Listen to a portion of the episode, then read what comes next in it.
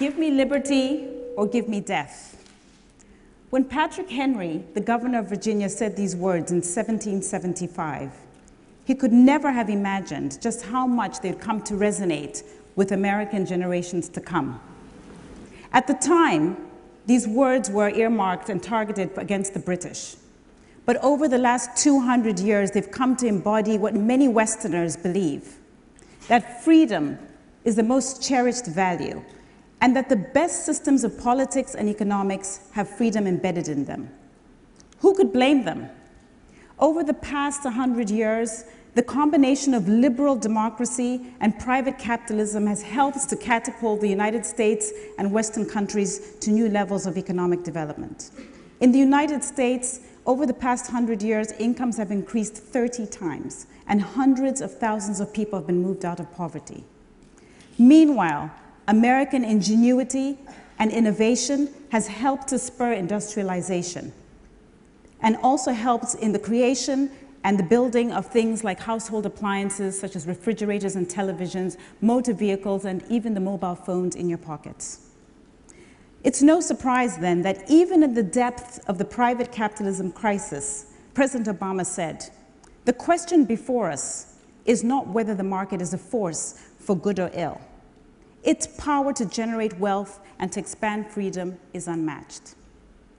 Thus, there's understandably a deep-seated presumption among Westerners that the whole world will decide to adopt private capitalism as the model of economic growth, liberal democracy, and will continue to prioritize political rights over economic rights. However, to many who live in the emerging markets, this is an illusion. And even though the Universal Declaration of Human Rights, which was signed in 1948, was unanimously adopted, what it did was to mask a schism that has emerged between developed and developing countries and the ideological beliefs between political and economic rights. This schism has only grown wider. Today, many people who live in the emerging markets, where 90% of the world's population lives, believe that the Western obsession with political rights is besides the point. And what is actually important is delivering on food, shelter, education, and healthcare. Give me liberty or give me death is all well and good if you can afford it. But if you're living on less than $1 a day, you're far too busy trying to survive and to provide for your family than to spend your time going around trying to proclaim and defend democracy. Now, I know many people in this room and around the world will think, well, actually, this is hard to grasp because private capitalism and liberal democracy are held sacrosanct. But I ask you today, what would you do if you had to choose? What if you had to choose between a roof over your head and the right to vote? Over the last 10 years, I've had the privilege to travel to over 60 countries, many of them in the emerging markets, in Latin America, Asia, and my own continent of Africa. I've met with presidents, dissidents, policymakers, lawyers, teachers, doctors, and the man on the street. And through these conversations, it's become clear to me that many people in the emerging markets believe that there's actually a split occurring between what people believe ideologically in terms of politics and economics in the West and that which people believe in the rest of the world. Now, don't get me wrong, I'm not saying people in the emerging markets don't understand democracy nor am I saying that they wouldn't ideally like to pick their presidents or their leaders. Of course they would. However, I am saying that on balance, they worry more about where their living standard improvements are going to come from and how it is their governments can deliver for them than whether or not the government was elected by democracy.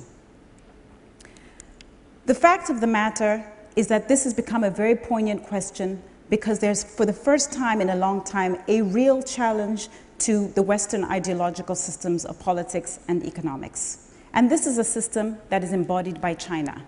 And rather than have private capitalism, they have state capitalism. Instead of liberal democracy, they have deprioritized the democratic system. And they have also decided to prioritize economic rights over political rights. I put it to you today that it is this system that is embodied by China that is gathering momentum amongst people in the emerging markets as the system to follow because they believe increasingly that it is the system that will promise the best and fastest improvements in living standards in the shortest period of time.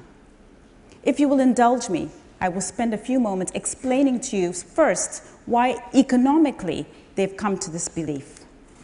First of all, it's China's economic performance over the past 30 years. She's been able to produce record economic growth and meaningfully move uh, many people out of poverty. Specifically, putting a meaningful dent in poverty by moving over 300 million people into, out of indigence. It's not just in economics but it's also in terms of living standards. We see that in China, 28% of people had secondary school access. Today, it's closer to 82%. So in its totality, economic improvement has been quite significant. Second, China has been able to meaningfully improve its income inequality without changing the political construct. Today, the United States and China are the two leading economies in the world. They have vastly different political systems and different economic systems, one with private capitalism, another broadly with state capitalism. However, these two countries have the identical Gini coefficient, which is a measure of income inequality. Perhaps what is more disturbing is that China's income equality has been improving in recent times, whereas that of the United States has been declining. Thirdly, People in the emerging markets look at China's amazing and legendary infrastructure rollout. It's not just about China building roads and ports and railways in her own country. She's been able to build 85,000 kilometers of road network in China and surpass that of the United States. But even if you look to places like Africa, China has been able to help tar the distance of Cape Town to Cairo, which is 9,000 miles or three times the distance of New York to California. Now, this is something that people can see and point to. Perhaps it's no surprise that in a 2007 Pew survey, when surveyed, Africans in 10 countries said they thought that the Chinese were doing amazing things to improve their livelihoods by wide margins, by as much as 98%. Finally, China is also providing innovative solutions to age-old social problems that the world faces. If you travel to Mogadishu, Mexico City, or Mumbai, you find that dilapidated infrastructure and logistics continue being, to be a stumbling block to the delivery of medicine and healthcare in the rural areas. However, through a network of state-owned enterprises, the Chinese have been able to go into these rural areas using their companies to help deliver on these healthcare solutions. Ladies and gentlemen, it's no surprise that around the world people are pointing at what China is doing and saying, I like that, I want that. I want to be able to do what China is doing. That's the system that seems to work. I'm here to also tell you that there are lots of shifts occurring around what China is doing in the democratic stance. In particular, there's growing doubts among people in the emerging markets when people now believe that democracy is no longer to be viewed as a prerequisite for economic growth. In fact, countries like Taiwan, Singapore, Chile, not just China, have shown that actually it's economic growth that is a prerequisite for democracy. In a recent study, the evidence has shown that income is the greatest determinant of how long a democracy can last. The study found that if your per capita income is about $1,000 a year, your democracy will last for about eight and a half years. If your per capita income is between two and $4,000 per year, then you're likely to only get 33 years of democracy. And only if your per capita income is above $6,000 a year will you have democracy come hell or high water. What this is telling us is that we need to first establish a middle class that is able to hold the government accountable. But perhaps it's also telling us that we should be worried about going around the world and shoehorning democracy because ultimately we run the risk of ending up with illiberal democracies, democracies that in some sense could be worse than the authoritarian governments that they seek to replace. The evidence around illiberal democracies is quite depressing. Freedom House finds that although 50% of the world's countries today are democratic, 70% of those countries are illiberal in the sense that people don't have free speech or freedom of movement. But also, we're finding from Freedom House in a study that they published last year that freedom has been on the decline every year for the past seven years.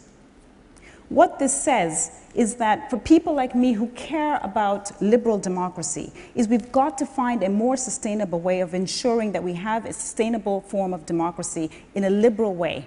And that has its roots in economics.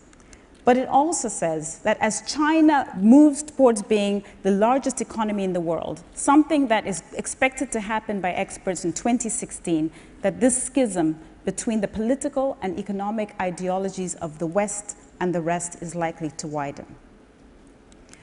What might that world look like? Well, the world could look like more state involvement and state capitalism, greater protectionisms of nation states, but also, as I just pointed out a moment ago, ever declining political rights and individual rights. The question that is left for us in general is what then should the West be doing? And I suggest that they have two options the West can either compete or cooperate. If the West chooses to compete with the Chinese model, and in effect go around the world and continue to try and push an agenda of private capitalism and liberal democracy, this is basically going against headwinds. But it also would be a natural stance for the West to take because in many ways it is the antithesis of the Western uh, Chinese model of deprioritizing democracy and state capitalism. Now, the fact of the matter is if the West decides to compete, it will create a wider schism. The other option is for the West to cooperate. And by cooperating, I mean giving the emerging markets countries the flexibility to figure out in an organic way what political and economic system works best for them. Now, I'm sure some of you in the room will be thinking, well, this is like ceding to China. And this is a way, in other words, taking, for the West to take a back seat. But I put it to you that if the United States and European countries want to remain globally influential, they may have to consider cooperating in the short term in order to compete.